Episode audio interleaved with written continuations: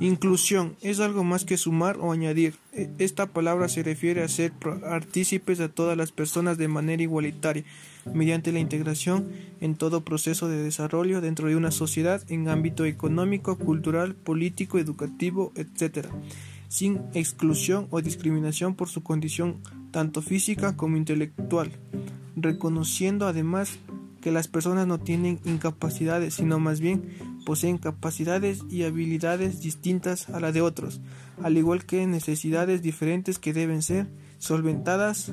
Es así que estas diferencias no deben ser vistas como un problema, sino como una oportunidad para enriquecer la diversidad cultural.